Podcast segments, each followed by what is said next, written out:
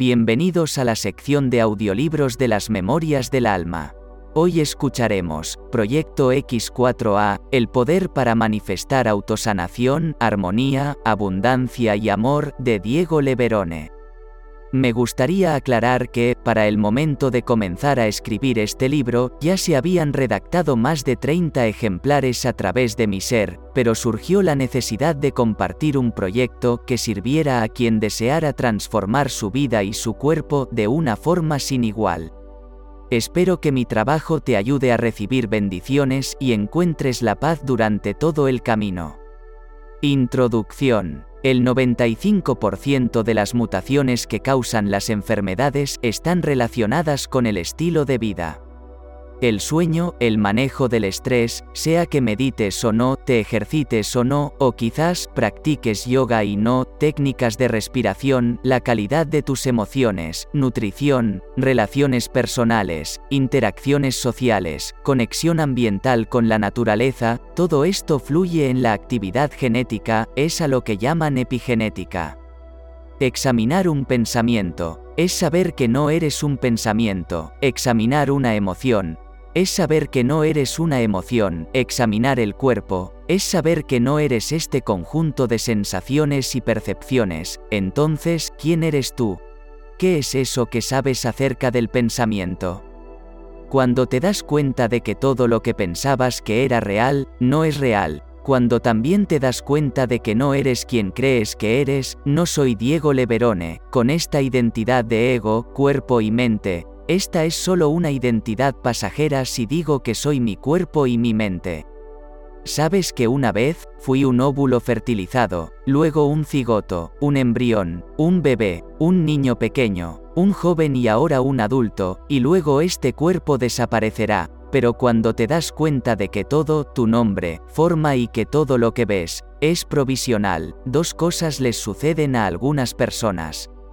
La primera es que tendrán inmediatamente lo que solamente podríamos llamar, metafóricamente, la noche oscura del alma. Se adentran en una profunda depresión, porque todo lo que suponían que era real, ya no es real, incluyendo su propio nombre, forma, cuerpo y mente, algunas personas se asustan tanto que tienen un mal momento. Y la segunda es que algunas personas cruzan ese umbral cuando descubren el nirvana o la iluminación y dicen, wow, consideré que había sido encarcelado en mi cuerpo durante toda una vida, pero soy un ser eterno, que puede transformarse en cualquier experiencia, incluida la experiencia humana que es increíble.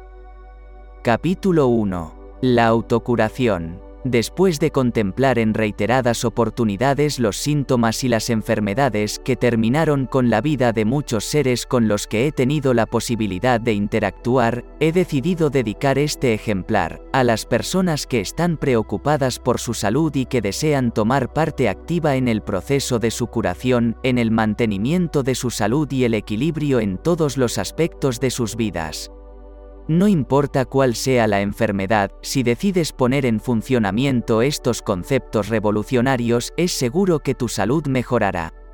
Hace un tiempo oí una definición de salud, que realmente me gustó muchísimo y decía, tener salud es no sentirse cansado, mantener el apetito, dormir y despertar de forma adecuada, conservar la memoria, fluir en el buen humor, pensar y actuar de forma precisa, sin torpeza, ser honesto, humilde, agradecido y amoroso.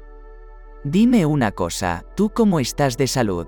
Yo no soy quien te puede sanar, pero mi dedicación consiste en ayudar a las personas a comprender cómo sus conceptos mentales crean constantemente sus experiencias de la vida, todas las experiencias, las llamadas buenas y las que no lo son y ayudarlas a comprender también cómo esos mismos conceptos mentales contribuyen a la salud y a la enfermedad de sus cuerpos. No queremos estar enfermos y a pesar de eso, necesitamos todas las enfermedades que tenemos. La enfermedad o desequilibrio es la manera que tiene el cuerpo de avisarnos que tenemos una idea errónea en la conciencia. El organismo nos está avisando que vamos por un camino que no es bueno para nosotros y que es imperante cambiar nuestra forma de pensar. Todo malestar o enfermedad Es una enseñanza que debemos aprender, te suplico, que no te confines a quejarte diciendo, quiero librarme de este malestar o enfermedad, eso no ayudará en el proceso de curación deseada y tampoco así, vas a poder descubrir la enseñanza que deberías aprender. Este no es momento para martirizarnos ni para crear condenas, solo vamos a contemplar qué necesidades hay que dejar atrás. Es un momento para la sanación, para hacer que nuestro cuerpo y nuestra vida alcancen la armonía e integridad que es la naturaleza de todo ser en la humanidad, y he podido comprobar que en tu interior posees todo lo que necesitas para realizarlo. Cuando comenzamos a comprender este proceso, estamos capacitados para tomar el control de forma consciente de los cambios que anhelamos efectuar en nuestra vida, es un proceso emocionante que se transforma en una de las aventuras más importantes de nuestra vida. Creo fervientemente que en el interior de cada uno de nosotros hay un centro de sabiduría y que cuando nos disponemos realmente a realizar cambios positivos, atraemos todo lo que necesitamos para ayudarnos. El solo hecho de que hayas descubierto este ejemplar y las palabras que se derraman a través de mi ser, significa que ya estás en el proceso de sanarte tú mismo, algo se ha modificado en tu interior y ya ha comenzado el proceso curativo, incluso sería posible decirte ahora a ti mismo, ya he comenzado el proceso de mi sanación. De igual forma que todo lo demás en la vida, nuestro cuerpo es el reflejo de nuestros pensamientos y creencias incorporadas, el organismo siempre nos está hablando a través del cuerpo, lo único que nos falta es darnos el tiempo para poder escucharlo. Cada célula reacciona ante cada pensamiento que experimentamos y ante cada palabra que pronunciamos, la manera continua de pensar y de hablar genera comportamientos y posturas corporales manifestando bienestar o malestar. El rostro severo no es producto de pensamientos de alegría o de amor, la cara y el cuerpo de las personas adultas muestran con mucha claridad cuál fue el diálogo interno de toda su vida. ¿Y tú, cómo te verás cuando seas mayor? Siempre he creído que tenemos el derecho natural de estar completamente sanos y completamente realizados en todos los aspectos de nuestra vida, mi anhelo es para ayudarte a reclamar ese derecho desde este instante. Algunas de las palabras que oirás te parecerán muy simples, aunque estas ideas se han puesto en práctica infinidad de veces y con un inigualable éxito. Claro que dan resultado. Te pido que aceptes estas sugerencias y súmalas al trabajo que tal vez estás realizando con el médico u otro profesional de la salud, serán muy útiles para ambos. Realiza una profunda inspiración y de ser posible, ponte en una posición relajada mientras oyes este ejemplar, simplemente dale permiso a que estas ideas penetren en tu mente. Solo tomarás aquellas que resuenen contigo, sin importar si las entiendes o no, tampoco si tienen sentido para ti en este momento, sencillamente oyes este ejemplar, una y otra vez, aun cuando ni siquiera prestes atención a las palabras, tu inconsciente las incorporará y percibirá todo aquello que necesites.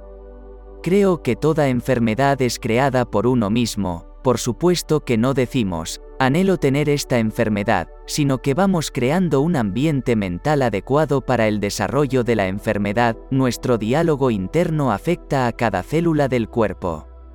No hace mucho tuve la oportunidad de hablar con un médico y me decía, si un cirujano realiza una operación a un paciente sin realizar algún cambio para ayudarle a cambiar el motivo de la enfermedad, todo lo que hace es extender la vida del paciente hasta que él mismo pueda crearse otra enfermedad.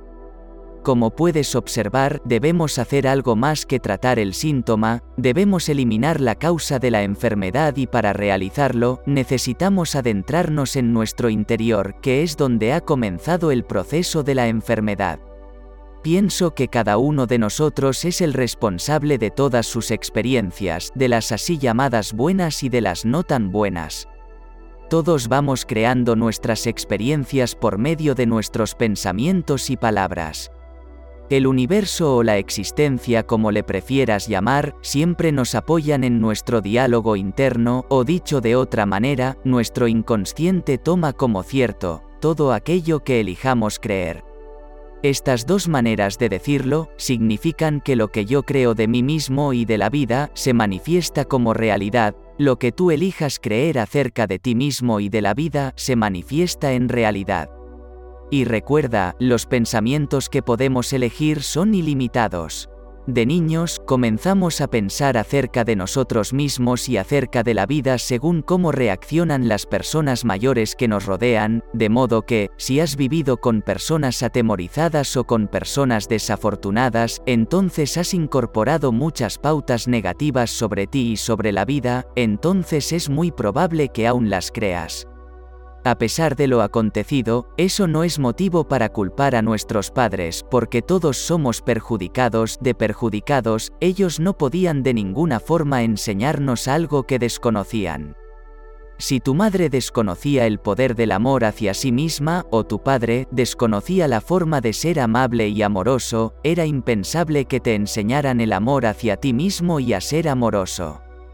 Tus padres realizaron lo mejor que podían hacer con lo que fueron incorporando de niños.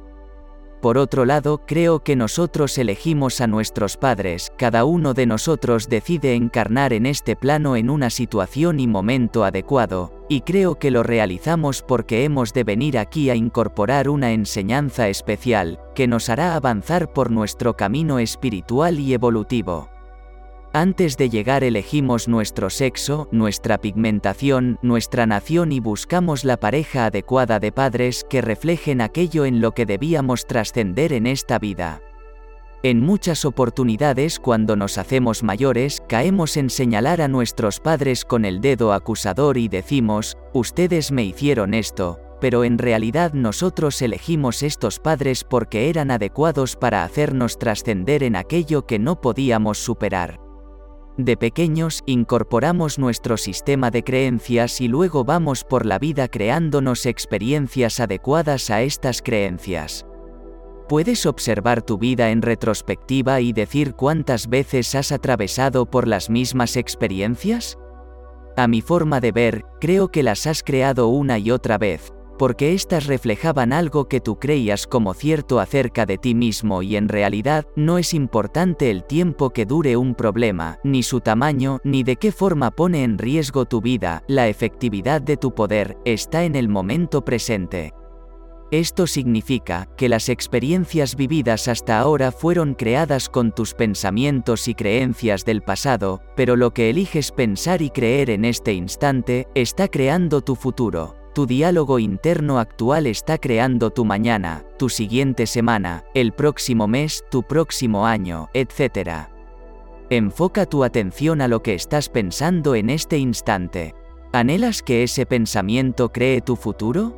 ¿Es un pensamiento de positividad o de negatividad?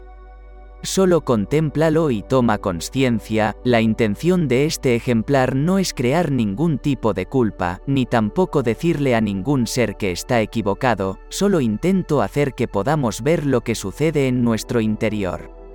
Muchas de las personas que nos creamos enfermedades y malestares desconocemos totalmente lo que ocurre en nuestra mente y en nuestro cuerpo, solo observamos a nuestro cuerpo cuando aparece una enfermedad o dolencia. Pero, si no sabemos lo que sucede en nuestro interior, ¿cómo vamos a cambiar en algún momento? Sea cual sea el suceso, con lo único que nos estamos enfrentando es con un pensamiento y un pensamiento se puede modificar. Todas nuestras experiencias y vivencias son solo efectos externos de nuestro diálogo interno, incluso el rechazo a uno mismo, es solo el rechazo a una idea que uno tiene de sí mismo. Es posible que el pensamiento diga, no soy una buena persona. Esta idea produce un sentimiento y uno acepta el sentimiento como definitivo, pero si eliminamos ese pensamiento ya no tendremos tal sentimiento, los pensamientos se pueden transformar, transforma el pensamiento y desaparecerá el sentimiento. Lo creamos o no, elegimos nuestros pensamientos, es probable que tengamos un mismo pensamiento con tanta frecuencia que no podamos darnos cuenta de que lo elegimos, pero sí, lo hemos elegido la primera vez que lo pensamos. Es probable que nos neguemos a aceptar ciertos pensamientos, observa si no, la cantidad de ocasiones en las que te has negado a aceptar un pensamiento positivo acerca de tu persona, del mismo modo también puedes negarte a pensar algo negativo acerca de ti.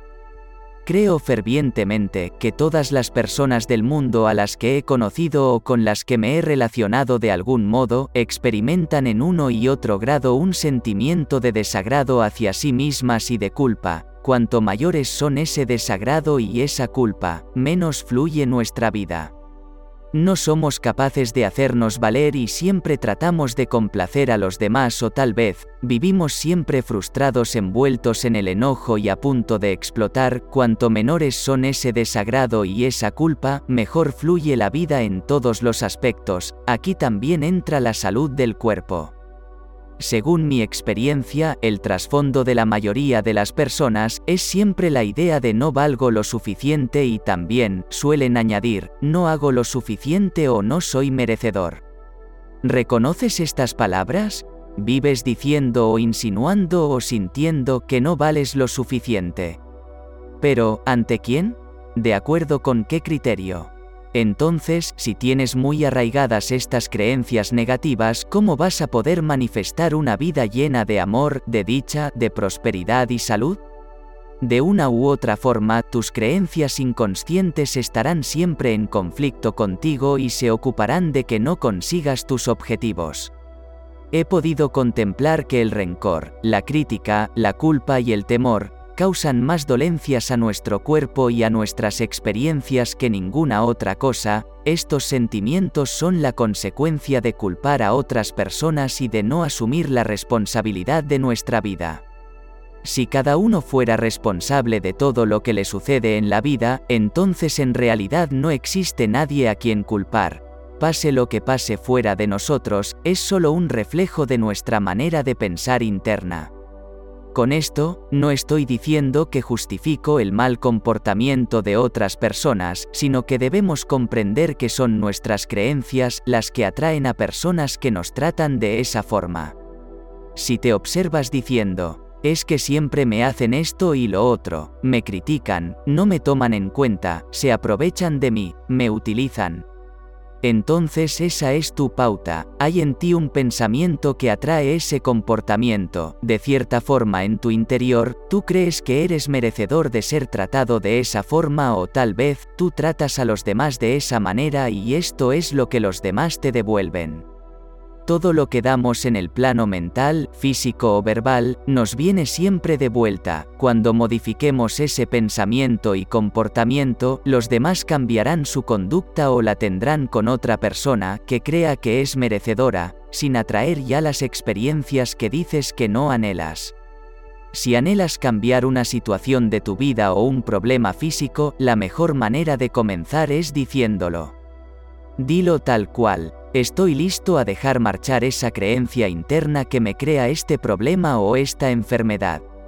Puedes repetirlo una y otra vez, cada vez que pienses en tu enfermedad, dilo conmigo ahora. Estoy dispuesto, dispuesta, a dejar marchar esa creencia interna que me ha creado esta enfermedad.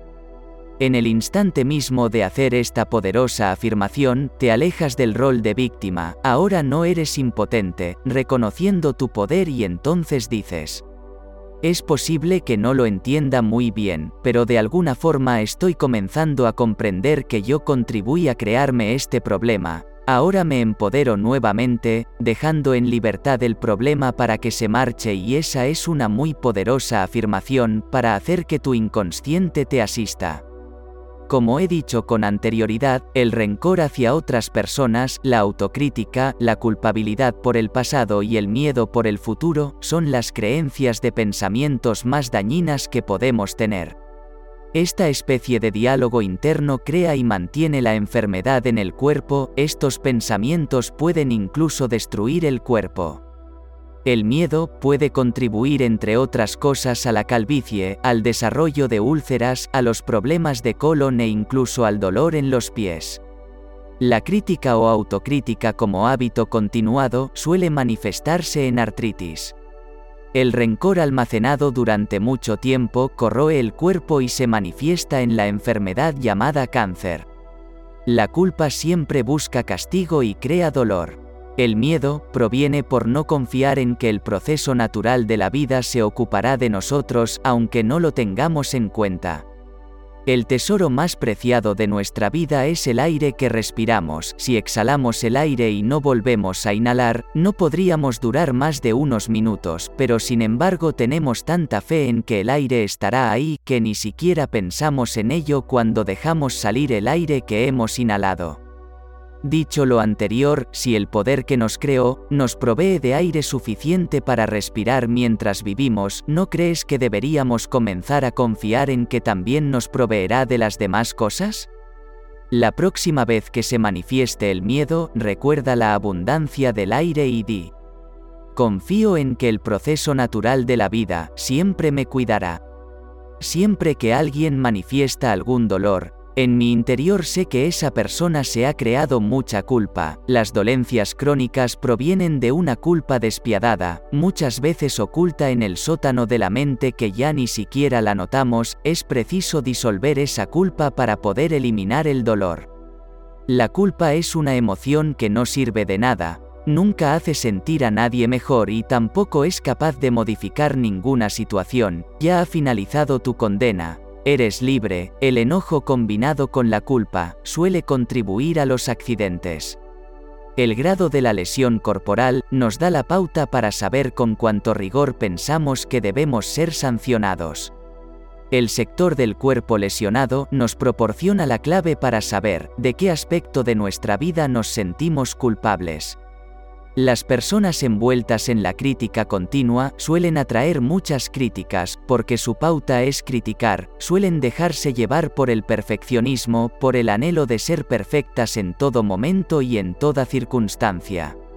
¿Has conocido a alguien en la humanidad que sea perfecto? Yo hasta ahora, no. De nada sirve imponerse criterios que nos inciten a ser superhombres o supermujeres, para ser aceptados en el común de la sociedad, esa es una mochila demasiado pesada para transitar. Tuve una infancia muy difícil, crecí con un profundo sentimiento de tristeza, que envolvía todo mi ser, sumado a una gran percepción de inferioridad que me alejaba de los demás, manteniéndome constantemente en soledad, tristeza y dolor, y aunque solo era un niño pequeño, le vivía preguntando continuamente a Dios cuál era el motivo de continuar en este lugar. En mi interior no podía comprender la injusticia en la humanidad, los maltratos y castigos que se imponían en la sociedad, cuando algo no era adecuado a los conceptos que los mayores consideraban como normal. Crecí con mucho rencor, produciendo infinidad de lesiones en mi cuerpo, hasta el punto de ser hospitalizado y operado en cinco oportunidades en un lapso de un año para disponerme a dejar que ese rencor se marchara.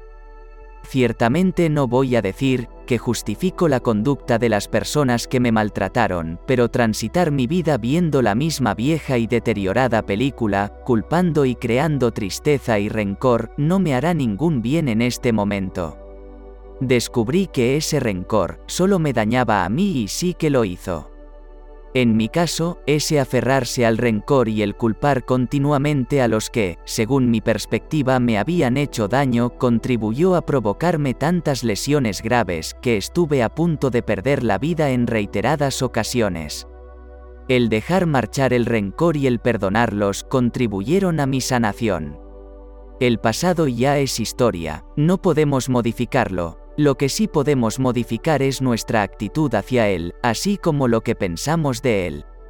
Qué injusto es castigarnos ahora porque alguien nos causó daño hace tanto tiempo, no vale la pena. A las personas que tienen creencias profundas de rencor, me gustaría decirles, por favor, comienza a diluir el rencor ahora, que es relativamente fácil, no esperes a estar bajo la amenaza del bisturí del cirujano como lo tuve que hacer yo, porque entonces además tendrás que vértelas con el pánico. Es vital, dejar partir las ideas limitantes y necias, antiguas o negativas, que no nos suman ni nos apoyan, los conceptos que tenemos de nosotros mismos, de la vida y de Dios, han de apoyarnos, no negarnos.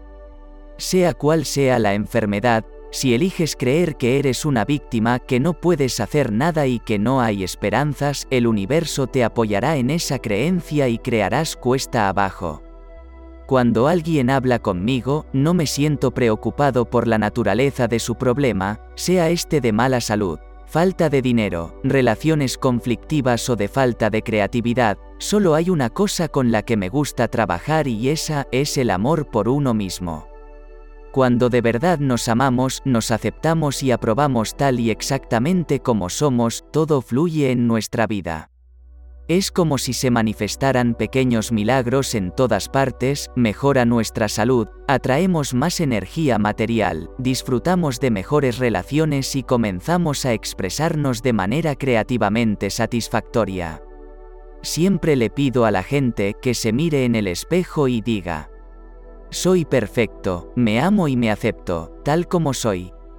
Cuando no pueden hacerlo o no quieren, o les resulta doloroso, o lo encuentran infantil, entonces sé que se están matando con pensamientos de autocrítica. Haz este pequeño, pero poderoso ejercicio en el espejo y contempla qué surge en tu mente. Fíjate cómo te sientes. Ahí podría estar lo más significativo de tu problema, el rencor, el hábito de criticar, el miedo a los demás y el no estar dispuesto a amarte y aceptarte. El no querer amarnos solo significa que aún estamos en las viejas creencias limitantes que alguien nos inculcó hace mucho tiempo.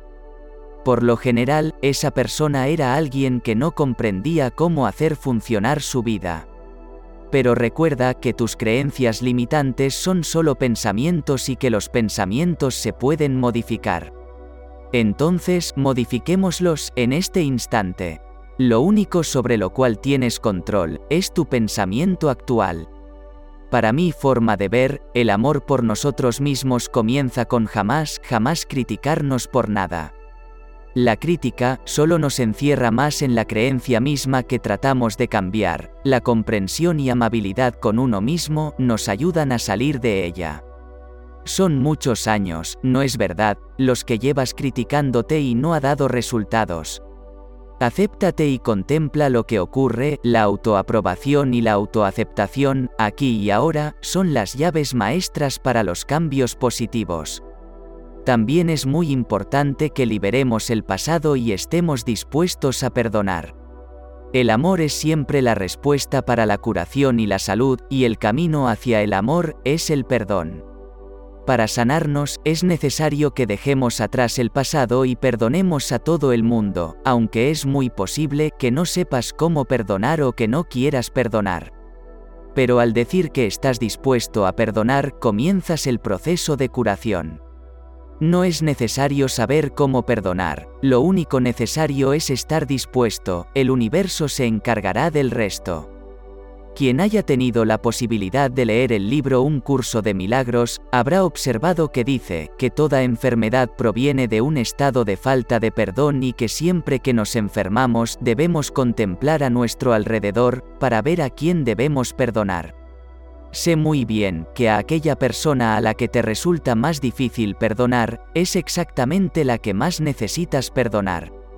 Perdonar significa ceder, dejar atrás, no tiene nada que ver con justificar comportamientos, solo se trata de dejar atrás toda esa experiencia y entrar en el momento presente.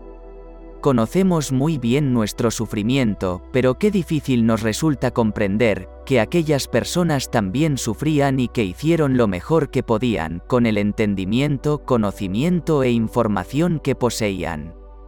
Para sanar, es necesario que estemos dispuestos a modificar nuestra forma de pensar, a perdonar y aprender a amarnos y a aceptarnos más a nosotros mismos. Cuando negamos la posibilidad de amarnos, nos estamos negando a nosotros mismos y a nuestra sanación. La autoaceptación y la autoaprobación en el momento presente son las claves para los cambios positivos en el futuro.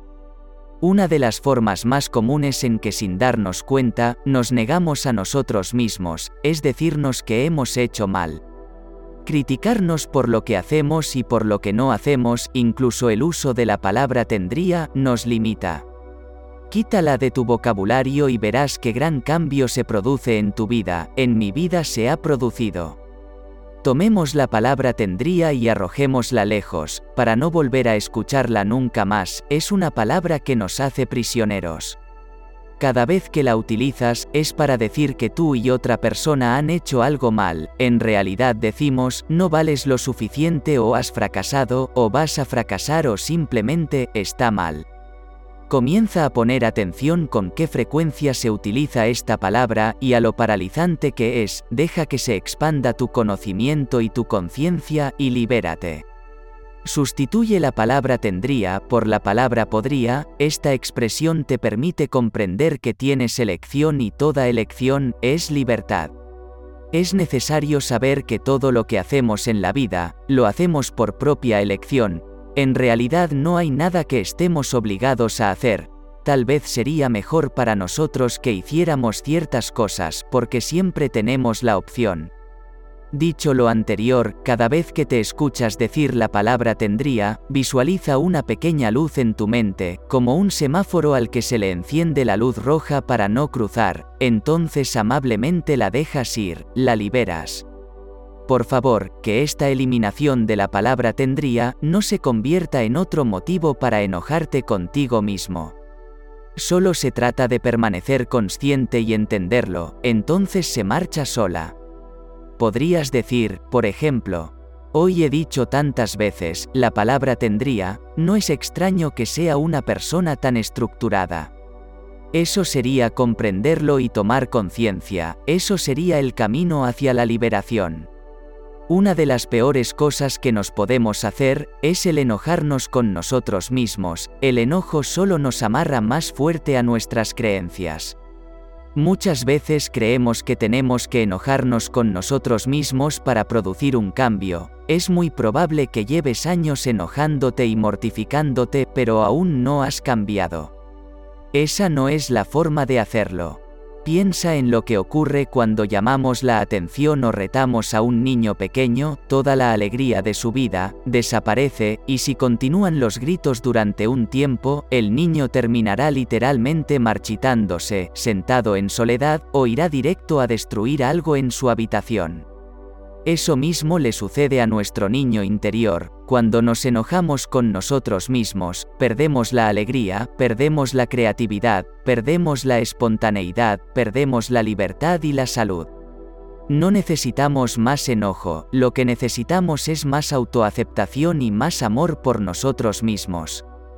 Cuando nos aceptamos tal y como somos ahora, sin criticarnos ni juzgarnos, entonces nos amamos de verdad y las creencias negativas se disuelven, tienen que disolverse. Si esperamos a tener un trabajo ideal para amarnos o esperamos a perder peso para amarnos o esperamos a que alguien nos ame para amarnos, entonces estamos negando nuestra divina existencia. Si esperamos a lograr la perfección para poder amarnos, desperdiciamos nuestra vida. Ya somos las expresiones perfectas de nuestro entendimiento interior y vamos a cambiar, pero los cambios que realizamos cuando nos amamos y aceptamos son siempre positivos, siempre. De modo entonces que dejemos marchar el enojo y todas esas creencias limitantes y negativas acerca de nosotros y de la vida, y comencemos el proceso de aceptar y aprobar quiénes somos y lo que somos, aquí y ahora. Siempre nos comportamos de la mejor manera que sabemos, el conocimiento y comprensión que ya has incorporado con este ejemplar te servirán para cambiar tu vida y disolver las creencias negativas. Ninguna situación negativa puede afectar nuestra vida si en verdad nos amamos y aceptamos.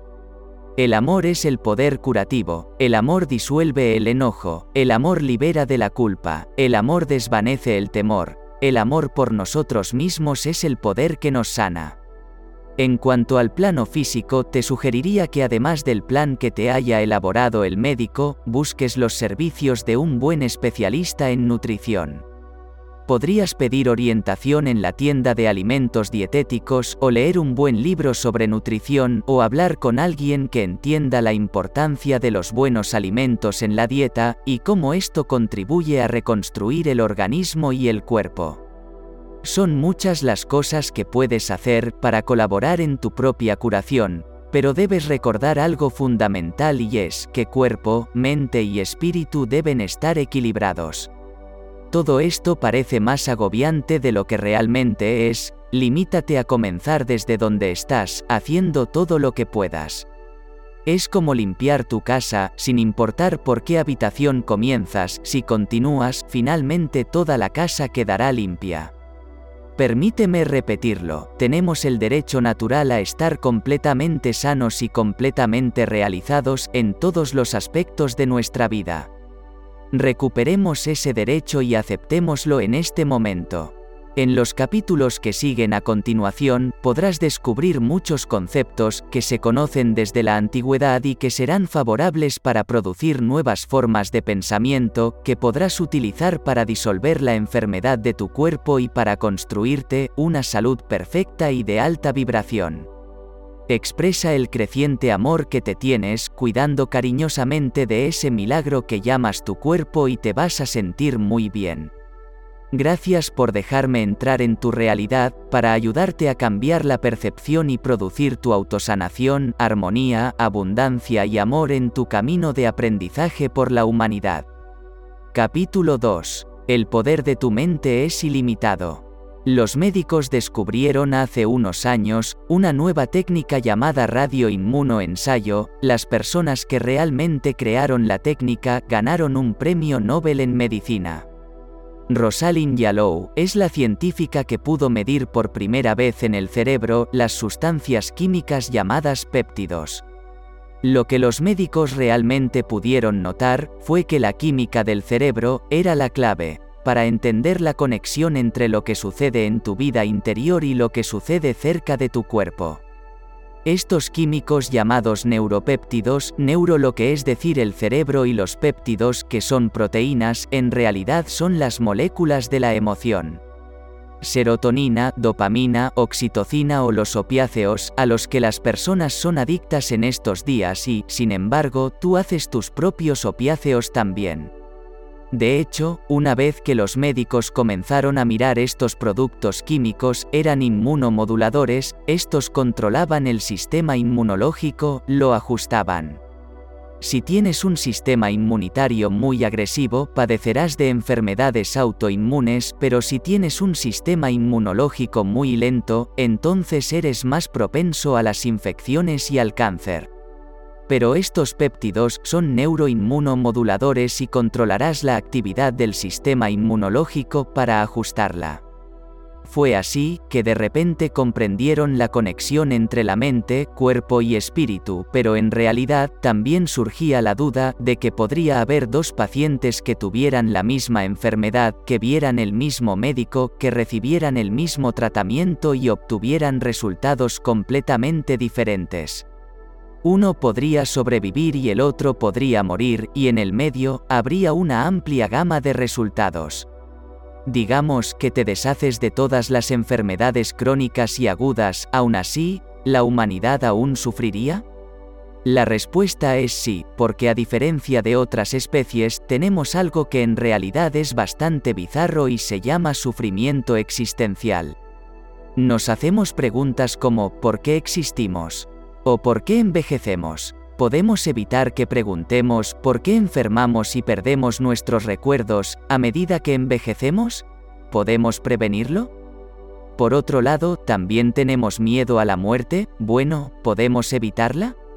La respuesta es que la muerte biológica está basada en una premisa falsa, que eres biología, tienes un cuerpo mortal y tienes una mente. ¿A dónde voy con este difícil problema de la conciencia? Es que tú, no eres un simple cuerpo, tú no eres tu mente, no eres la experiencia del mundo, eres la conciencia, en la cual toda experiencia ocurre. Nuestra normal experiencia diaria, a la que llamamos la realidad, es la hipnosis del condicionamiento social. En verdad, son cambios de realidad, es decir, cambian a medida que cambia tu conciencia, por decirlo metafóricamente. Tuve mi primer vistazo de la matriz y decidí que no quería saber lo que sabemos, pero ¿cuál es la fuente del conocimiento? No es lo que sabes tú, sabes lo que sabes en estos días, porque puedes buscarlo en Google, así que no es importante lo que sabes, cualquiera puede averiguar algo sobre cualquier cosa en estos días. ¿Puedo buscar cuántas galaxias hay en el universo? ¿O cómo funciona la epigenética? ¿O cómo funciona el cerebro? Y esa no es la clave para la creatividad, la clave para la creatividad y la conciencia superior, es como saber lo que sabes. ¿Cuál es la fuente del conocimiento y experiencia? ¿Qué es lo que sabe la experiencia acerca del cuerpo? ¿Qué es lo que sabe la experiencia acerca de la mente? ¿Qué es lo que sabe la experiencia acerca del llamado color azul? ¿Y dónde está sucediendo esa experiencia? Mucha gente te dirá que está en el cerebro, pero puedo asegurar que no existen colores en el cerebro. No hay color azul, cuando miras a tal color, no hay colores en el cerebro o si imaginas el color, o si imaginas un cielo despejado, o si imaginas el sentimiento que experimentas con tu madre o con cualquier otra persona.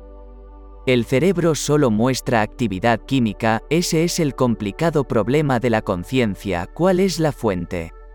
Lo creas o no, debes saber que los neurocientíficos no pueden decir cómo sucede eso, ellos pueden mirar lo que llaman correlatos neuronales, una correlación no es una casualidad, como sabemos.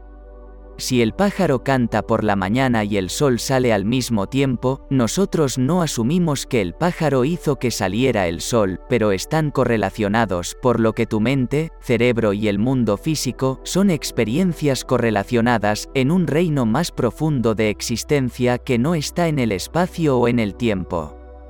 Como he mencionado anteriormente, el 95% de las mutaciones que causan las enfermedades están relacionadas con el estilo de vida. El sueño, el manejo del estrés, ya sea que medites o no, que realices ejercicios o tal vez no, que practiques yoga y no, técnicas de respiración. La calidad de tus emociones, de tu nutrición, las relaciones personales, las interacciones sociales, conexión ambiental con la naturaleza, todo esto fluye en la actividad genética, es a lo que llaman epigenética. Al examinar un pensamiento tenemos la posibilidad de comprender que no eres un pensamiento. Al examinar una emoción, podrás saber que no eres una emoción y al examinar el cuerpo, sabrás que no eres este conjunto de sensaciones y percepciones. Pero entonces, ¿quién eres tú? ¿Qué es eso que sabes acerca del pensamiento? ¿Qué es eso que sabes acerca de la percepción y el color azul? ¿Hay un color azul, en cualquier parte del cuerpo físico o solo es una experiencia? Te aseguro que los científicos no pueden decir que el color azul existe como una entidad física en el universo, es una experiencia de la conciencia humana, no en la conciencia de un murciélago que no ve colores pero que experimenta el eco del ultrasonido. Cuando te das cuenta que todo lo que pensabas que era real, no es real, es cuando también te das cuenta de que no eres quien crees que eres, esto es tan solo, la identidad que supo crear ego, cuerpo y mente. Esta es solo una identidad pasajera, si digo que soy mi cuerpo y mi mente. Cuando te das cuenta de que todo, tu nombre, forma y que todo lo que ves, es provisional, dos cosas les suceden a algunas personas. La primera es, lo que se conoce como la noche oscura del alma el individuo se adentra en una profunda depresión, porque todo lo que pensaba que era real ya no es real, incluyendo su propio nombre, forma, cuerpo y mente. Algunas personas se asustan tanto que creen que perderán la razón. La segunda es, que algunas personas trascienden ese umbral cuando descubren el despertar de la conciencia. Entonces dicen, pensé que era prisionero en mi cuerpo durante toda una vida, pero soy un ser eterno, que puede transformarse en cualquier experiencia, incluida la experiencia humana. Esto es asombroso, pero la experiencia humana es también la que causa depresión existencial. Este sufrimiento, en las tradiciones de sabiduría oriental, se entiende de la siguiente forma. 1. Sufres porque no sabes quién eres, te confundes con tu experiencia cuerpo-mente. 2 te agarras y aferras a experiencias evanescentes, transitorias y oníricas, y dices, lo que pasó con tu niñez se acabó, lo que pasó ayer se acabó, lo que pasó hace cinco minutos se acabó. Pero, ¿qué pasa con estas palabras cuando las escuchas? Dejan de existir. En una oportunidad, Wittgenstein, el filósofo alemán, dijo, Estamos dormidos. Decía que nuestra vida es un sueño. Pero de vez en cuando, cuando nos despertamos lo suficiente, para saber que estamos soñando, entonces surge la pregunta, ¿a qué te despiertas cuando cruzas el umbral? Te despiertas a tu verdadero yo, que no es cuerpo o mente, sino la conciencia en que esa experiencia sucede, de manera que agarrarse y aferrarse a un sueño, es la segunda causa del sufrimiento humano. La tercera causa es, tener miedo de cualquier cosa y es un dolor desagradable, un abandono, el ser tratado de forma irrespetuosa por alguien, sabes que hay una versión para ciertas experiencias, es la tercera causa del sufrimiento. La cuarta es, identificar lo que se relaciona con la identidad de tu ego. Y la quinta causa es, el miedo a la muerte. Ahora todas están conectadas y todas son el mismo miedo y no saben quién eres. Y esa es la pregunta más grande que toda la humanidad debería hacerse, ¿quién soy yo? ¿Qué es lo que soy? ¿Acaso soy la experiencia cambiante de este cuerpo, lo cual es una actividad perceptiva? ¿Acaso soy la experiencia cambiante de la mente? ¿O la personalidad cambiante? Porque no tienes la misma personalidad de cuando eras niño o quizás incluso hace 10 años. ¿Qué hay en la base de esto cuando comienzas esa indagación reflexiva? Pregúntate, ¿quién soy? ¿Qué quiero? ¿Cuál es mi propósito? ¿Por qué estoy agradecido? Al ir a la quietud de la meditación, tendrás lo que las tradiciones de la sabiduría han llamado revelación, la verdad revelada. Ahora sabes que suena muy grandioso. Diría que solo lo llames visión, meditación, concentración, conciencia del cuerpo, conciencia de la mente, conciencia del espacio mental, conciencia de la red de relaciones, conciencia con eso que llamamos el universo. Este estado puro de conciencia te lleva en una última instancia a la conciencia de la conciencia. Y cuando tú lo descubres, eso es el nirvana, el estado más elevado del ser. Capítulo 3. El poder de creación del diálogo interno. Hablar con uno mismo es un hábito al que todo el mundo se entrega. No podemos dejar de hablarnos a nosotros mismos, más de lo que podemos dejar de comer y beber. Todo lo que podemos hacer es controlar la naturaleza y la dirección de nuestras conversaciones internas. La mayoría de nosotros somos totalmente inconscientes del hecho que nuestras conversaciones internas son las causas de las circunstancias de nuestra vida. Se nos dice que como es el pensamiento de un hombre en su corazón, así es él. Pero, ¿somos conscientes de que el pensamiento del hombre sigue las huellas establecidas en sus propias conversaciones internas? Para desviar el camino al que está atado en la dirección en la que quiere ir, debe abandonar su conversación anterior. Esto es lo que en la Biblia se llama el hombre viejo y renovarse en el espíritu de su mente. El discurso es la imagen de la mente, por tanto, para cambiar de opinión, primero debe cambiar su discurso. Por discurso se entiende esas conversaciones mentales que llevamos a cabo con nosotros mismos. El mundo es un círculo mágico de infinitas transformaciones mentales posibles y eso se debe a que hay un número infinito de este tipo de conversaciones. Cuando el hombre descubra el poder creativo de la conversación interna, se dará cuenta de su función y de su misión en la vida, entonces el hombre podrá actuar con un propósito, sin tal conocimiento, actúa inconscientemente. Todo es una manifestación de las conversaciones mentales que suceden en nosotros, sin que nos demos cuenta de ellas, pero como seres civilizados debemos tomar conciencia de las conversaciones y actuar con un propósito. Las conversaciones mentales de un hombre atraen su vida, mientras no haya cambios en su conversación interna, la historia personal del hombre seguirá igual. Intentar cambiar el mundo antes de cambiar nuestra conversación interna es luchar contra la naturaleza misma de las cosas.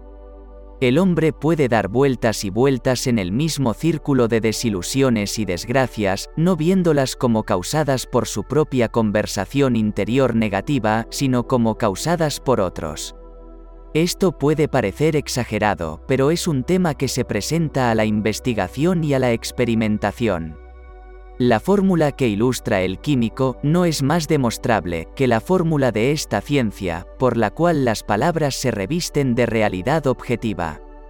Un día, una joven me contó sobre las dificultades que tenía para trabajar con su jefe, estaba convencida de que él la juzgaba injustamente y rechazaba sus mejores esfuerzos. Al escuchar su historia, le expliqué que, si pensaba que él era injusto, era una señal segura de que ella misma, necesitaba un nuevo tema de conversación consigo misma en su mente. No cabía duda de que discutía mentalmente con su jefe, pues las demás personas solo hacen eco de lo que les susurramos en secreto. Ella confesó que discutía mentalmente con él todo el día cuando se dio cuenta de lo que había estado haciendo, accedió a cambiar sus conversaciones internas con su jefe. Imaginó que él la había felicitado por su excelente trabajo y que ella, a su vez, le había agradecido sus elogios y amabilidad. Para su gran deleite pronto descubrió que su propia actitud era la causa de todo lo que le sucedía. El comportamiento de su empleador se invirtió, pero lo que en realidad sucedió es que su conversación interna se hizo eco, como siempre lo había hecho, de sus conversaciones mentales con él. Rara vez veo a una persona solitaria sin preguntarme, ¿a qué tema de conversación está atada en su mente? ¿Sobre qué sendero misterioso está caminando? Hay que empezar a tomar la vida conscientemente porque la solución de todos los problemas radica precisamente en esto. El segundo hombre, el Señor del cielo que está en todos nosotros, está tratando de volverse consciente de sí mismo en el cuerpo para poder ocuparse de los asuntos de su Padre. Pero, ¿cuáles son sus labores? Imitar a su padre, hacerse maestro de la palabra, maestro de su discusión interna, para que modele este mundo nuestro a semejanza del reino del amor. El profeta lo dijo en Efesios 5. Sean, pues, imitadores de Dios como hijos amados. Pero, ¿cómo imitaría a Dios? Bueno, se nos dice que Dios llama a las cosas que no se ven como si se vieran, y lo que no se ve, se hace ver. Esta es la forma en que la joven obtuvo elogios y bondad de su jefe, mantuvo una conversación imaginaria con su jefe a partir de la premisa de que él había elogiado su trabajo, y lo hizo. Nuestras conversaciones internas representan de varias maneras el mundo en el que vivimos, nuestros mundos individuales son autorrevelaciones de nuestra propia discusión interna.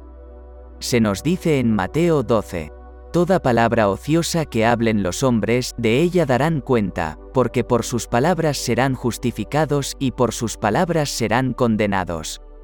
Nos abandonamos a la conversación interna negativa y, aún así, esperamos poseer el control de nuestra vida. Nuestras conversaciones mentales presentes no retroceden al pasado, como el hombre cree, avanzan hacia el futuro para confrontarnos como palabras gastadas o invertidas. Mi palabra, dijo el profeta en Isaías 55. No volverá a mí vacía, sino que hará lo que yo quiero, y será prosperada en todas las cosas para las cuales la envié. Por ejemplo, ¿cómo enviaría mi palabra para ayudar a un amigo? Imagino que estoy escuchando su voz, que él está físicamente presente, que mi mano está sobre él, entonces lo felicitaría por su buena fortuna. Le diría que nunca lo había visto mejor, escucharía como si lo oyera. Imagino que me está diciendo que nunca se ha sentido mejor, que nunca ha sido más feliz. Y quisiera saber que, en esta comunión amorosa y consciente con otros, una comunión poblada de pensamientos y sentimientos amorosos, mi palabra fue enviada, y no volverá a mí vacía, sino que prosperará en aquello a lo que la envié. Ahora es el tiempo aceptado, ahora es el día de salvación. Lo único que cuenta es lo que se hace ahora, aunque sus efectos no sean visibles hasta mañana. Llamamos, no en voz alta, sino por un esfuerzo interior de intensa atención. Escuchar atentamente como si oyeras es crear. Los acontecimientos y las relaciones de la vida son tu palabra hecha visible. La mayoría de nosotros les robamos a los demás su voluntad y su capacidad de ser amables y generosos, debido a nuestras actitudes fijas hacia ellos, y eso es por nuestros prejuicios. Nuestras actitudes se desarrollan dentro de nosotros en forma de conversaciones mentales, el hablar interiormente desde las premisas del deseo cumplido es la forma de crear circunstancias conscientemente. Nuestras conversaciones internas están perpetuamente retratadas a nuestro alrededor en los acontecimientos, por lo tanto, lo que deseamos ver y oír afuera debemos verlo y oírlo adentro, porque todo el mundo manifestado va a mostrarnos qué uso hemos hecho de la palabra. Si practicamos este arte de hablar interiormente de forma controlada, también sabrás lo emocionante que es poder decir, y ahora te lo he dicho antes de que suceda para que cuando suceda puedas creer. Podrás utilizar conscientemente tu imaginación, para transformar y canalizar las inmensas energías creativas de tu discusión interna desde el nivel mental y emocional al físico, y realmente no sé qué límite existe para tal proceso, si es que hay alguno. ¿Cuál es tu objetivo? ¿Coincide con tu conversación interna? Si quieres cumplir con tu objetivo porque como preguntó el profeta en Amós 3. ¿Andarán dos juntos si no estuvieran de acuerdo? Y, por supuesto, la respuesta es, no, no pueden, los dos que deben estar de acuerdo son tu conversación interna y el estado deseado, es decir, lo que deseas ver y escuchar afuera, debes verlo y escucharlo adentro. Cada etapa del progreso del hombre se realiza mediante el ejercicio consciente de su imaginación, haciendo coincidir su discurso interno con su deseo cumplido. A medida que controlamos nuestra conversación interior, haciéndola coincidir con nuestros deseos cumplidos, podemos dejar de lado todos los demás procesos, entonces simplemente actuamos por clara imaginación e intención. Imaginamos el deseo cumplido y entablamos conversaciones mentales a partir de esa premisa. El discurso interno correcto es el discurso que sería tuyo, si realizaras tu ideal, en otras palabras, es el discurso del deseo cumplido. Ahora comprenderás la sabiduría antigua cuando se nos dijo en la hermética. Hay dos dones que Dios ha otorgado solo al hombre y no a ninguna otra criatura mortal, estos dones son la mente y el habla. Y el don de la mente y el habla es equivalente al de la inmortalidad. Si un hombre usa correctamente estos dos dones, no se diferenciará en nada de los inmortales, y cuando abandone su cuerpo, la mente y el habla serán sus guías, y por ello, será llevado a las tropas de los dioses y las almas que han alcanzado la dicha. Con el don de la mente y el habla creas las condiciones y circunstancias de la vida. En el principio era el verbo, y el verbo estaba con Dios, y el verbo era Dios. El verbo, decía Hermes, es hijo, y la mente es padre del verbo, no están separados uno del otro, porque la vida es la unión de la palabra y la mente. Tú y tu conversación interna, o palabra, son uno. Si tu mente es una misma con tus conversaciones internas, entonces transformar tu mente requiere transformar tu conversación interna. Fue un destello de la intuición más profunda lo que le enseñó a Pablo a escribir. Desechad la conversación anterior, el viejo hombre que ha sido corrompido, y renovaos en el espíritu de tu mente, vestíos del hombre nuevo. Vestíos del nuevo hombre y sed renovados en el espíritu de vuestra mente. Eso es cambiar vuestra conversación interna, el habla y la mente son uno. Un cambio de habla es un cambio de mente. El profeta Samuel dijo, El Señor habló por mí, y su palabra estuvo en mi lengua. Si la palabra del Señor estaba en la lengua del profeta, entonces la boca del Señor que pronunció la palabra debe ser la mente del profeta porque las conversaciones internas se originan en la mente y producen pequeños movimientos del habla en la lengua. Porque las conversaciones internas se originan en la mente y producen pequeños movimientos del habla en la lengua. El profeta nos está diciendo que la boca de Dios es la mente del hombre, que nuestras conversaciones internas son la palabra de Dios creando vida a nuestro alrededor, a medida que la creamos dentro de nosotros mismos. En la Biblia en Deuteronomio 30 se dice, La palabra está muy cerca de ti, en tu boca y en tu corazón, para que lo hagas.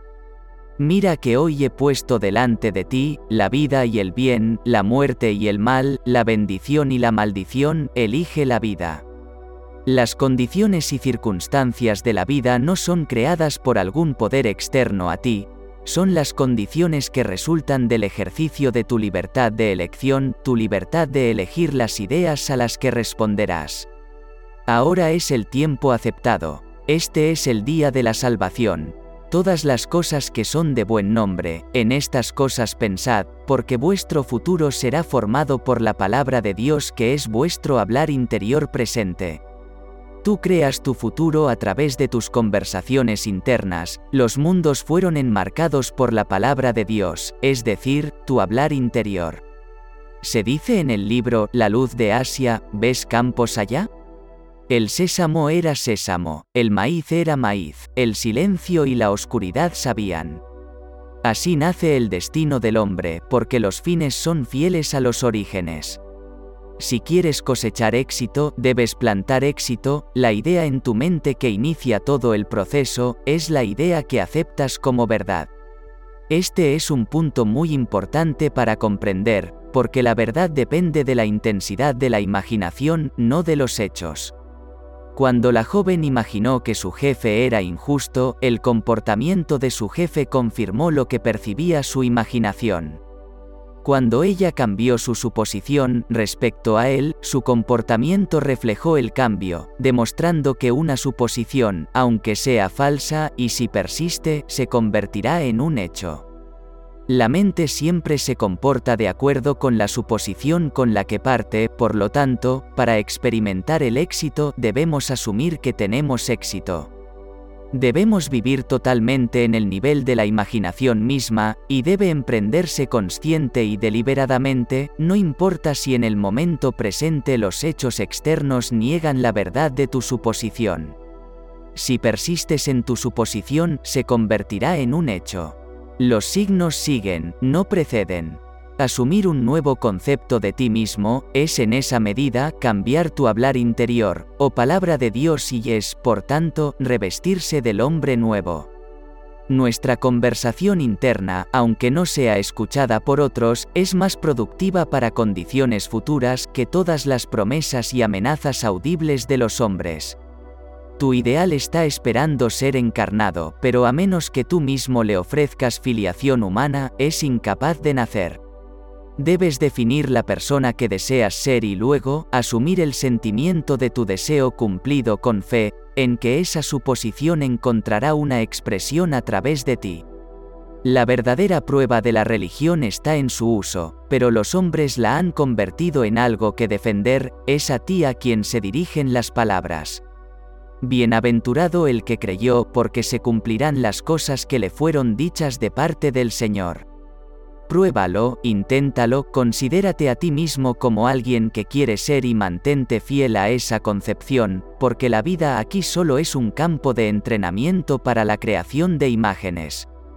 Pruébalo y observa si la vida puede moldearse en el modelo de tu imaginación.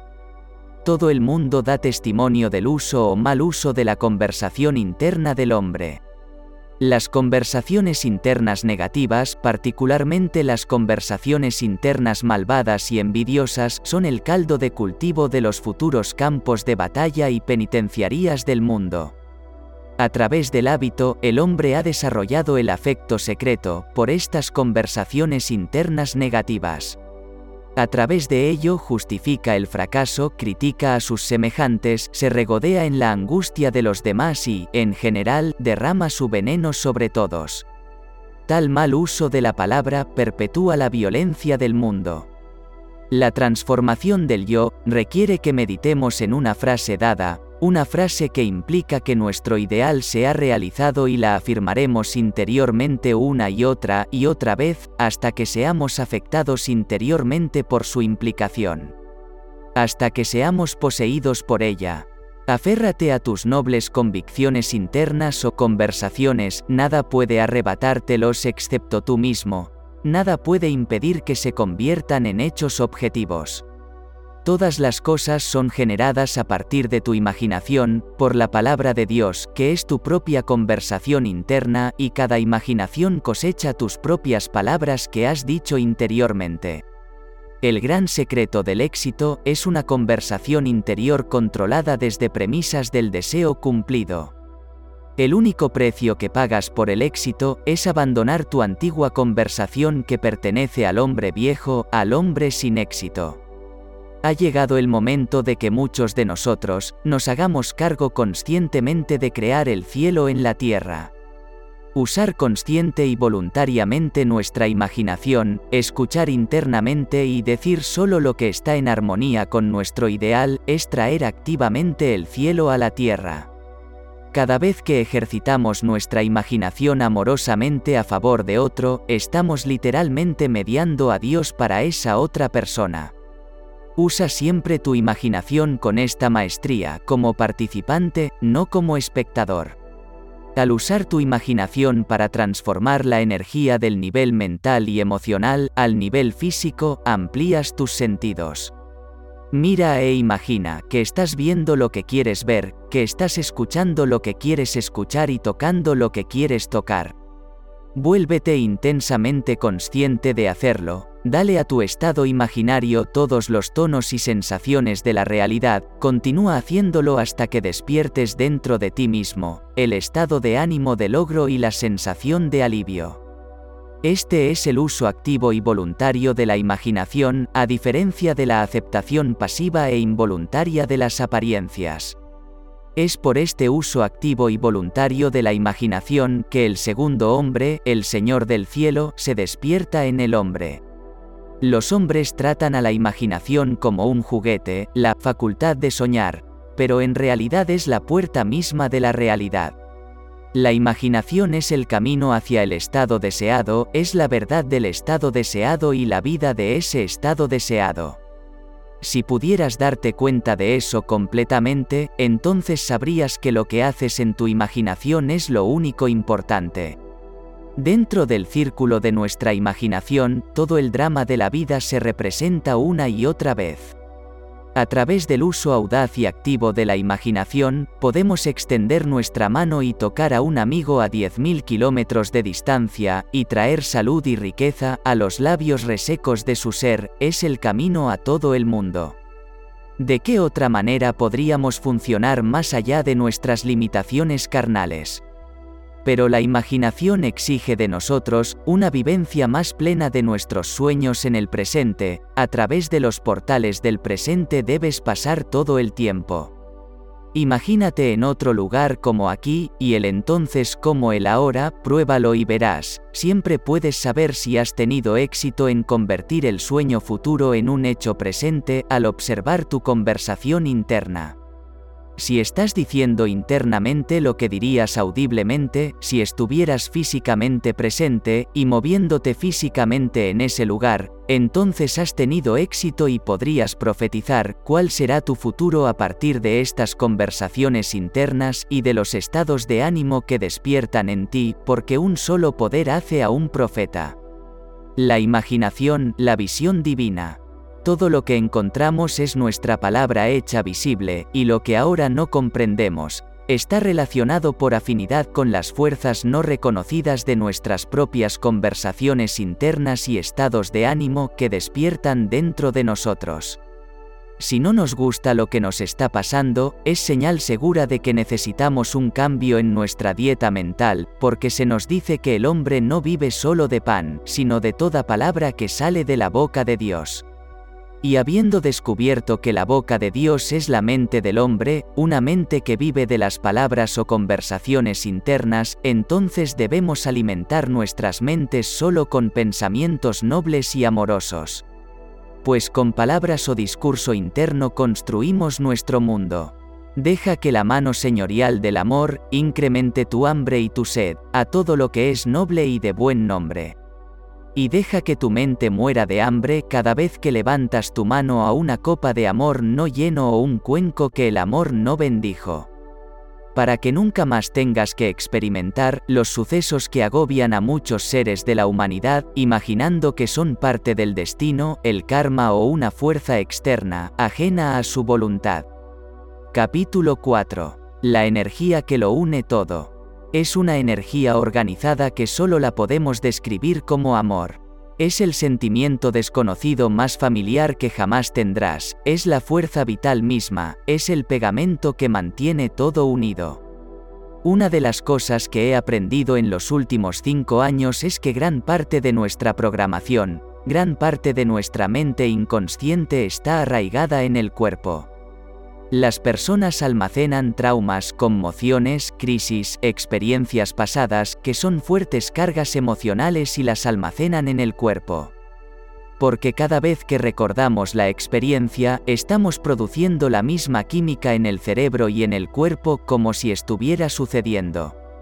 En realidad, el cuerpo se condiciona al pasado y así, el cuerpo en su resistencia se aferra a lo conocido y familiar aunque queremos que nuestro futuro comience a cambiar. Si lo comprendes entonces debes dejar de pensar en esas viejas emociones como si fueran una adicción, o cuando has estado pensando y sintiendo en los mismos ciclos de sentimientos y pensamientos que condicionan a tu cuerpo, para que la mente lo convierta en la experiencia de esa emoción. Por lo que los sentimientos se convierten en el medio de pensar, es ahí cuando concluyes que, la mayor parte de las personas viven sus vidas pensando adictivamente en el pasado. Y cuando intentas cambiar algo de tu vida notarás que el cuerpo estará luchando porque se aferra a lo conocido porque no confía en lo desconocido. Y sí, algunas personas prefieren aferrarse a su sufrimiento o dolor, antes que arriesgarse y tener una posibilidad. No hay nada de malo en eso, simplemente se está volviendo consciente del proceso, y así, cuando la gente comienza a hacer este tipo de trabajo, lo primero que debo mostrar, es sobre ese elegante y generoso momento presente. Cuando estás realmente en el momento presente y estás totalmente concentrado, sucede algo asombroso.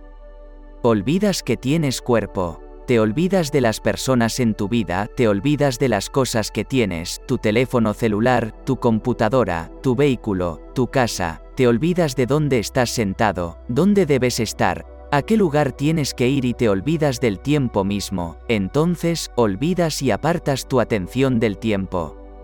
Y en ese momento te conviertes en conciencia pura.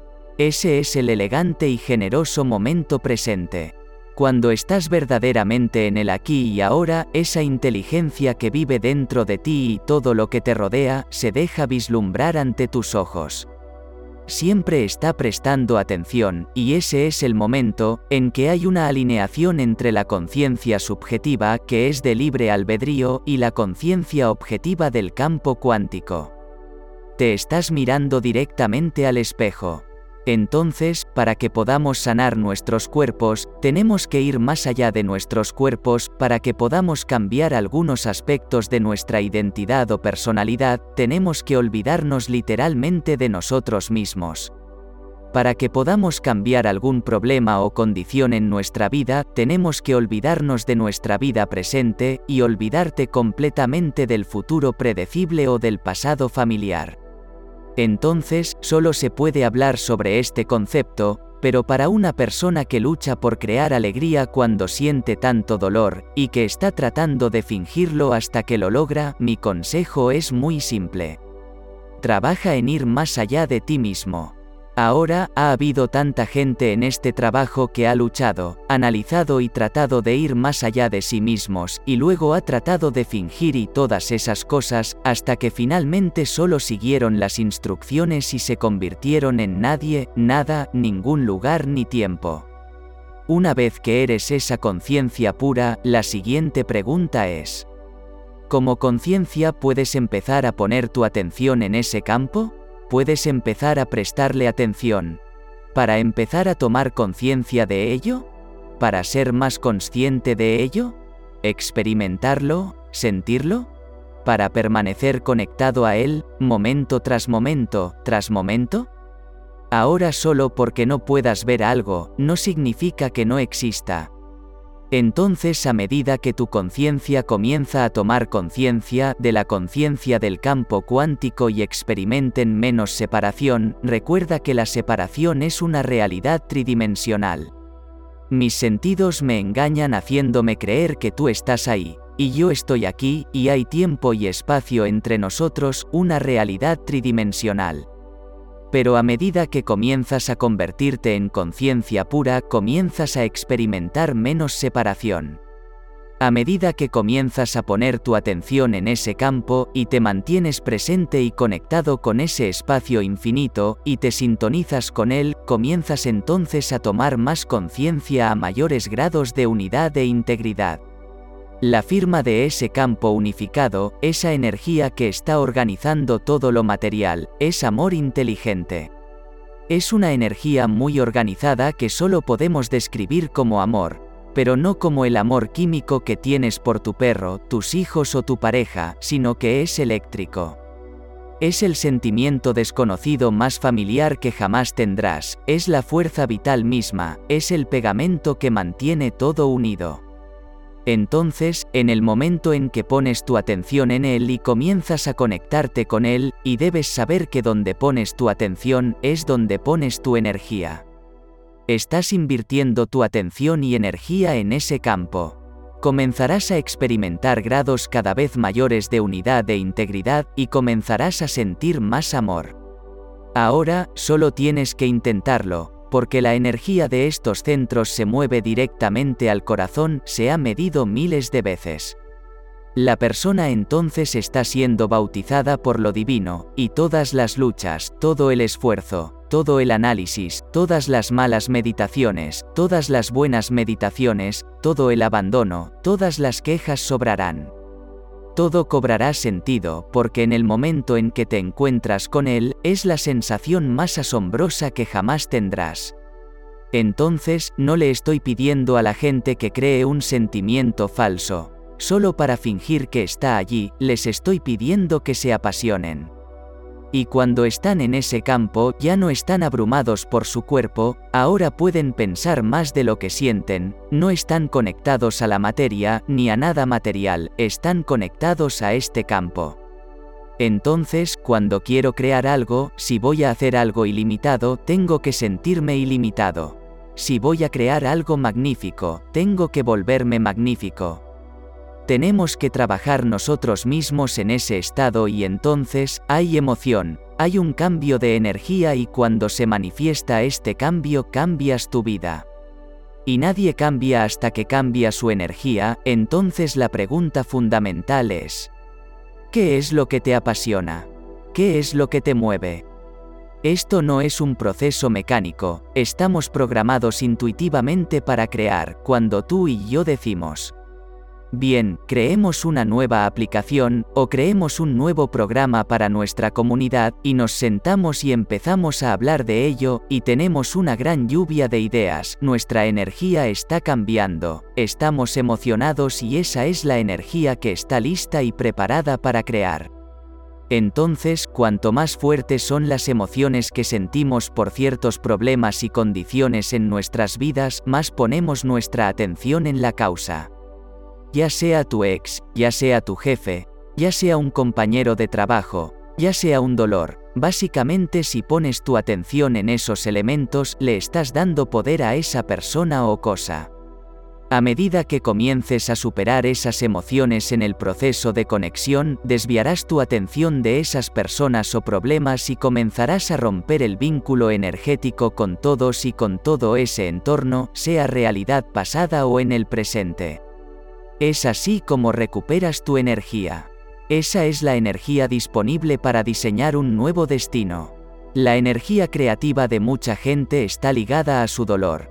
Entonces, cuando comienzas a desviar la atención de su dolor, su cuerpo comienza a acercarse al momento presente todos los días. Te invito a que no te impacientes, cada día es el dominio de uno mismo. Si superas solo un poco de ti mismo todos los días, habrá un sentimiento diferente que calentará tu corazón, y es ahí donde deseo que esté la gente y todos esos pequeños pasos se suman con el tiempo. Y sí, por supuesto que hay sucesos difíciles, absolutamente, me pasa todo el tiempo. Pero si estás dispuesto a sentarte en presencia de ese fuego y estar dispuesto a enfrentarte a él, y sigues regresando al momento presente, cada vez que haces eso, digamos que cada vez que te encuentras pensando en otra persona u otra cosa, y te vuelves consciente y vuelves al momento presente nuevamente, vuelves a la posibilidad y... Eso es una victoria. Eso es lo que comienza a llevarnos a este sentido de dignidad, al sentido de respeto por nosotros mismos y por todos los demás. Comenzamos a honrarnos y amarnos más a nosotros mismos porque estamos en el crisol, estamos en el fuego, estamos sufriendo, pero, aún así, estamos trabajando en nosotros mismos y el cuerpo está comenzando a moverse y cambiar paso a paso. Entonces, a medida que experimentes grados cada vez mayores de unidad e integridad, y conectes a ese campo, es ahí cuando debes prestar atención, porque en el momento en que conectes a ese campo y todos esos sistemas latentes se enciendan, tu cuerpo recibirá una mejora, una actualización biológica. Porque te estás conectando con la firma de la integridad y la unidad. Entonces la frecuencia de tu cuerpo aumentará. Y mucha gente sale de su meditación y dice, estaba programada para la cirugía esta semana, pero ya no tengo dolor en mi cuerpo. No sé qué pasó, simplemente fui más allá de mí mismo. A medida que comienzas a disminuir la velocidad de tus ondas cerebrales de beta a alfa y a teta, comienzas a conectar tu sistema nervioso autónomo, y ese sistema nervioso autónomo tiene una agenda y es crear equilibrio, integridad y orden. En el momento en que vas más allá de ti mismo y ya no eres tu identidad, ni tu dolor, ni tu pasado, ni tu género, tu dieta, solo eres una conciencia, y esa inteligencia se da cuenta de que ya no estás en el camino, se precipitará directamente al cuerpo. Y hemos visto en tantos escáneres cerebrales que el sistema nervioso autónomo se va a iluminar tú vas a experimentar una nueva corriente de conciencia, el cuerpo recibirá una mejora biológica del campo, cuya firma es la integridad. La enfermedad es separación, el dolor es separación. De repente, el campo comienza a interactuar a nivel celular y la persona de repente se siente diferente. Pero llegar allí todos los días se trata simplemente de conectarse con ese campo, y luego cuando estás allí, piensas qué te apasiona. Si te apasiona algo, enamórate de la idea de que podrías ser curado, relájate y entrégate al campo y permite que una mente más grande haga todo por ti. Solo sal del camino y todos los días sigue interactuando con el campo, sigue conectándote con él, sigue practicando, y tarde o temprano dirás lo que dicen los demás. Valió la pena el esfuerzo. Si quieres crear algo que no sea pensado desde el ego, pero es algo que deseas desde lo más profundo de tu ser, que es algo que quiere ser creado a través de ti, sea lo que sea, Tal vez sea que estés escribiendo un libro o abrir un salón de peluquería, crear un centro de retiro o un negocio consciente o lo que sea que quieras crear y tienes la imagen, la visión te llega o ya sea que lo que quieras crear no es necesariamente egoísta como un lugar mejor para vivir, un lugar que es externamente más pacífico que donde estás ahora, o más cálido puedes tener una visión de lo que quieras lograr y luego te enfocas en esa visión. Y la forma más poderosa de manifestar, como probablemente te hayas dado cuenta, no suelo hablar mucho de eso porque otras cosas son más importantes, Hablo de la base de tu vida, manifestar es algo secundario, pero aún así puede ser significativo en tu vida. Manifestar, el secreto más importante para usar esa palabra, y no me refiero específicamente a un libro llamado El secreto, pero también hay cosas útiles allí. Puede que las cosas que deseas manifestar no te hagan completamente feliz, ya que el poder de manifestar está en experimentar la plenitud del momento presente, la plenitud indiferenciada, lo que Jesús llamó vida en su plenitud. En algunas de las traducciones Jesús dijo, quiero que tengan la vida en plenitud y la traducción más conocida es, yo vine para que la gente tenga vida y la tengan en abundancia. Pero él, no está refiriéndose a cosas, la vida en su plenitud es un estado interno del ser, es experimentar, conocer, darse cuenta de la esencialidad dentro de ti, el yo soy, que es la conciencia misma, que es la vida, esa es la plenitud de la vida en las palabras de Jesús. La plenitud de la vida es darse cuenta de eso, de modo que, una vez que te das cuenta, te conoces a ti mismo como conciencia, una vez que se sepa eso, Ningún momento futuro puede ser mejor, cualquier cosa que pueda suceder en el futuro no se suma. Entonces, si tienes una visión en tu mente de lo que quieres lograr, crear o manifestar, y traes esta visión a esta sensación de plenitud, una vez lo sientes y lo juntas, encontrarás la herramienta creativa más poderosa. La forma en que generalmente se expresaba Jesús era en judío, y cuando rezas por algo crees que ya lo tienes, pero creo que probablemente usó palabras ligeramente diferentes, pero eso es como fue escrito. Jesús probablemente dijo, siente que ya lo tienes. Lo que sea que quieras tener, que creas que va a ser, necesitas sentir rápidamente el sentimiento. Pero, ¿cómo lo haces? Lo logras sintiendo aquello que está más allá del mundo de los fenómenos, de donde todo surge, que es la conciencia. Cuando te conoces a ti mismo como conciencia, eso ya es el cumplimiento. Digamos, incluso una cosa insignificante, digamos que quieres tener una linda casa, y te expresas así. Si tuviera una casa bonita en el exterior, en la naturaleza, sería realmente feliz. Quiero tener una linda casa en la naturaleza, al lado de un pequeño bosque, y luego hay un lago allí y puedo caminar hasta el lago. Pero luego, ¿cómo te sentirías? Me sentiría exactamente como me siento ahora, o quizás digas, quiero vivir en Barbados y luego me engalanaré para tener una terraza detrás de mi casa con una silla muy cómoda y luego me sentaría allí todos los días y contemplaré el océano. Bueno, qué buena suerte. ¿Cómo te sentirías? ¿Qué sentirías? Sentirías la plenitud de la vida, pero te puedes dar cuenta de que no puedes sentirlo ahora, no. ¿Por qué no puedes sentirlo ahora? La razón es simple, porque no estoy sentado en esa terraza, no estoy mirando al océano y no hace sol, por eso no puedo sentir la plenitud ya que no tengo una casa detrás de mí con las características descritas que pueda decir que es mía, no puedo sentir la plenitud de la vida ahora. Pero, ¿crees que lo vas a sentir cuando por fin te sientes en la terraza de esa casa soñada? Pues no, si no puedes sentirlo ahora, no podrás sentirlo entonces, porque volverás a sentirte insatisfecho en esa casa porque te aburrirás mucho y te picarán los mosquitos y de todos modos hace demasiado calor, es decir, encontrarás miles de defectos que te impedirán sentir la plenitud de la vida. Pensarás, debería haber construido la casa en otro lado, aquí en la playa hace demasiado calor. ¿Por qué no conseguí una casa en otro lugar?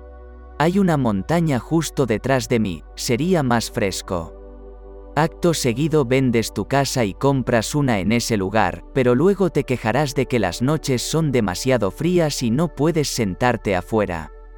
Si no puedes sentir la plenitud de la vida en tu caminata diaria, si no logras disfrutar tremendamente de ese momento de estar en tu caminata y sentir el viento en tu cara, no sentirás nunca la plenitud de la vida. Cuando estés sentado en un Rolls Royce o Bentley o Ferrari, es todo igual. Hay una tendencia a sobrevalorar las cosas a nuestro alrededor, y nos aferramos a la idea de que necesitamos que las cosas estén de cierta manera para ser felices y estar contentos. Eso no significa que no puedas cambiar el entorno que te rodea, puedes tomar medidas para cambiarlo porque puedes tener ciertas preferencias y está bien, todo el mundo tiene una preferencia. Hay algunos maestros espirituales que dicen, bueno, no es importante decir algún nombre ahora, pero hay algunos que dicen, no tengo preferencias, pero viven en algún lugar, pero no en otro lugar, por lo tanto, ese maestro debe tener preferencia por estar allí a menos que alguien lo lleve a algún otro lugar. Por lo que puedes tener una preferencia por vivir aquí en lugar de allí, este país en lugar de ese país, pero mientras no estés allí, aún puedes estar en contacto con la plenitud de la vida dentro de ti ahora, y entonces, es mucho más probable que tu entorno externo refleje tu estado de conciencia. No hay cielo de la misma manera que la conciencia que subyace a todo, lo que es la esencia de lo que eres. No existes como te percibes, de la misma manera en que existe un objeto en este mundo. Aunque tengamos una palabra o sustantivo para ello, lo llamamos conciencia. Siempre creemos que hay algo físico que es la conciencia, pero no lo hay, es una emanación de lo no manifestado, por lo que, en sí misma, la conciencia no es un objeto. Nunca podrías decir, ahí está, Jesús lo dijo literalmente cuando preguntaron cuándo vendría el reino de los cielos. ¿O dónde vendría el reino de los cielos? Nunca puedes decir, ah, ahí está o está justo allí. El reino de Dios no va a venir en forma visible, porque he aquí el reino de Dios, está entre vosotros, eso es lo que dijo literalmente. Así que no puedes decir lo mismo sobre la conciencia. Esa es la analogía, el cielo es la conciencia, y no es el único lugar donde se usa, también se usa a veces en chino, chino antiguo, filosofía de la espiritualidad, taoísmo y así en diferentes lugares. El paraíso, el cielo, la inmensidad del mismo, es algo intangible, no existe, es de la misma manera que la conciencia no existe, porque, existir, viene del latín, existere, aparecer, emerger, ser, y se compone de los prefijos, ex, lo cual es lo más importante que significa, afuera, y el verbo, sistere, toma posición, estar fijo. Lo que existe, lo material se manifiesta en este mundo, se proyecta en esta dimensión, pero el cielo no existe porque no puedes encontrarlo de forma tangible, asimismo la conciencia no existe en la forma en que algo tangible existe en este mundo. Eres un fractal de la divinidad conectado a la conciencia universal, manifestando a través de tu singularidad. Cuando sea el momento y la estación adecuada, lo podrás comprender y tu mundo ya no será igual. Capítulo 5. La clave para que tu oración sea respondida. Creo que encontrarás en este mensaje algo muy práctico, algo que todos deberían comprender y aplicar. Toda nuestra vida se basa en el apaciguamiento de la necesidad y los innumerables estados de conciencia desde los que el individuo puede pensar y ver el mundo. La oración es un medio para saciar dicha necesidad, digo esto porque dichos estados de conciencia siempre son exteriorizados en las personas. Si sabes cómo pasar de tu estado actual, si no te gusta, al estado que te gustaría exteriorizar, entonces ahí está el secreto y eso es lo que intentaré explicarte a continuación. Solo somos estados de conciencia que fueron expulsados hacia este mundo y contenidos dentro de cada uno de nosotros. En la Biblia se habla sobre la oración, pero a esta palabra se le da un sentido de súplica, sin embargo, en la Biblia tiene un sentido distinto, significa agradecer es una acción de gracias, es alabanza, no petición. En la Biblia se habla del arrepentimiento y el mundo cree que esto significa lamentarse o dejarse llevar por el remordimiento, pero esto no es lo que la Biblia enseña, oración y arrepentimiento son términos casi sinónimos. Se nos dice que demos frutos dignos de nuestro arrepentimiento, entonces encontramos el siguiente texto sobre el personaje central de las Escrituras, Jesús tú y tus discípulos comen y beben con pecadores. Y él les dijo, los que están sanos no tienen necesidad de médico, sino los enfermos. No he venido a llamar a los justos, sino a los pecadores al arrepentimiento. Deja en paz a los justos, ellos están satisfechos de sí mismos. La palabra pecado no tiene nada que ver con romper ningún código moral, la palabra pecado significa perder el propósito. Significa que si tienes una meta en la vida y si no la has logrado pues estás pecando. Puede que tengas mil millones de dólares y aún todavía tengas necesidad de otros mil millones más, bueno, entonces si no lo logras pues estás pecando. puedes guardar todos los llamados códigos del mundo, impuestos sobre ti por los sacerdotes del mundo, eso no significaría nada en lo que respecta a las escrituras, arrepentirse es simplemente un cambio radical de actitud, ese es el sentido de arrepentirse. Porque si cambio radicalmente mi actitud ante la vida, entonces veré el mundo desde la lente de este cambio de actitud, nacido del arrepentimiento. Este cambio es un cambio de conciencia que se exterioriza en mi mundo. Ahora, el arrepentimiento es a la vez responsabilidad del hombre y un regalo de Dios. Volviendo al personaje principal de las Escrituras, Jesús. Él dijo, Yo y mi Padre uno somos, sin embargo, voy a mi Padre porque mi Padre es más grande que yo. Somos uno, pero mi Padre es más grande que yo, así que voy a mi Padre. ¿Cómo se llega a tan particular y extraña afirmación? ¿Y qué significa? Por ejemplo, en el oficio del enviado, no soy inferior a mi ser esencial, o sea, a quien me envía, pero solo en dicho oficio estoy restringido. Debo vivir por fe, pero, ¿fe en qué? Fe en el remitente, soy yo mismo, es el Padre, recordemos lo que Jesús dijo. Porque yo y el Padre uno somos, pero cuando soy enviado a este mundo para experimentar la muerte y experimentar la restricción del hombre, aparentemente soy inferior a mí mismo, el remitente. Así que cuando me arrepiento, voy al remitente, a quien me envía, primero hago lo que tengo que hacer. Por eso dije que el arrepentimiento es a la vez una responsabilidad del hombre y un don de Dios. Entonces, ¿cuál es mi responsabilidad ahora?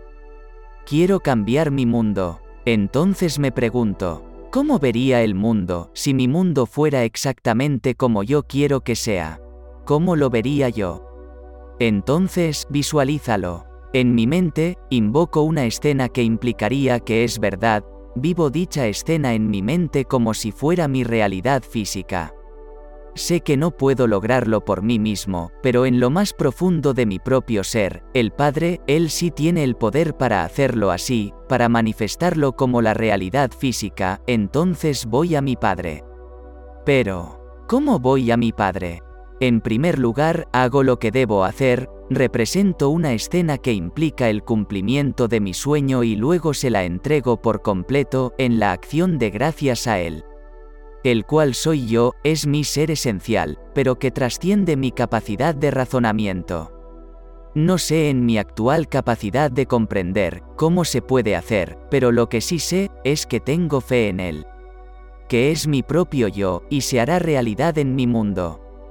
Porque se nos dice en las escrituras, sin fe es imposible agradarle y los que quieran acercarse a él deben creer en él ya que Él recompensa a quienes lo buscan. Entonces debo creer que Él existe y que recompensa a quienes lo buscan. Bueno, sin fe eso es imposible, es imposible agradarle, pero ¿qué es la fe? El mismo capítulo en Hebreos define fe. Para nosotros, la fe es la certeza de lo que no se ve, la certeza de lo que se espera. Por la fe entendemos que el mundo fue creado por la palabra de Dios, de modo que lo que se ve, se hizo con cosas que no aparecen, bueno, en mi mundo aún no han aparecido. Lo que trato de decir, es que todo está contenido en mi imaginación, así que representaré una escena que implicaría que es real y luego dentro de mí, le agradezco a él. Ahora se nos dice que la oración más maravillosa pronunciada, la encontrarás en el libro de Juan, el capítulo 11. Jesús se encuentra en las puertas de la muerte, levantó los ojos y dijo, Padre, gracias porque me has escuchado, sabía que siempre me escuchas.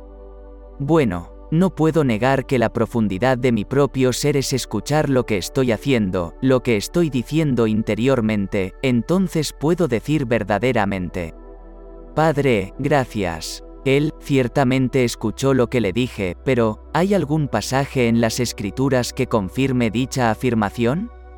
Sí, nuevamente en Juan, pero ahora es su carta. La primera carta en la que dijo, si creemos en Él, si creemos que Él nos escucha en todo lo que le pedimos, sabemos que ya hemos obtenido el pedido que se le hizo. Si puedo simplemente asumir que soy ese hombre que me gustaría ser, pero, ciertamente la profundidad de mi propio ser ha visto esa suposición, entonces él ha escuchado esa suposición. ¿Ahora puedo realmente creer que eso es todo lo que necesito hacer? Tengo que confesar que no puedo hacerlo en este nivel, no soy lo suficientemente sabio en este nivel, como para idear los medios necesarios para exteriorizar lo que he asumido que soy. Me preguntan, ¿lo has intentado? Diego. Y yo respondo, incontables veces, realmente incontables veces. Cuando fui completamente excluido y, digamos que, encarcelado en ciertas áreas, no en la prisión federal, sino en una especie de estado de prisión. Digamos que te encuentras en un lugar de Estados Unidos, Florida precisamente, donde estuviste emprendiendo algunos proyectos durante un año y medio casi dos, pero tienes un compromiso en Argentina. Tienes que volver, y luego te dicen que no hay posibilidad de regresar hasta como muy pronto diciembre. Y eso, será lo más pronto, pero resulta que el compromiso es la primera semana de septiembre. ¿Qué puedes hacer entonces? No hay posibilidad, no hay aviones que lleven pasajeros debido a la pandemia. El lugar cuenta con miles esperando por pasajes, todos están esperando.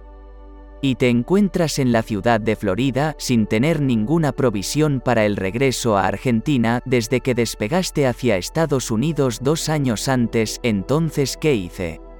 Simplemente me senté en una silla en mi habitación de la casa en la que vivía y supuse que estaba en un avión pequeño. Volando de forma precaria porque eso fue en la época que no se permitían volar a los aviones comerciales, ahora está nuevamente permitido. Pero luego, me las arreglaba en un pequeño avión hacia mi destino, esperando, tal vez muchísimas horas y a muchísimos kilómetros de la seguridad de mi hogar, y luego me subía por una pasarela de embarque.